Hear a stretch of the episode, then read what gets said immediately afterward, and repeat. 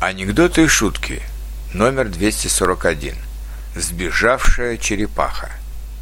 Сегодня исполняется ровно 10 лет, как из сталинского зоопарка начала сбегать черепаха. По расчетам зоологов, ровно через два года она пересечет границу зоопарка.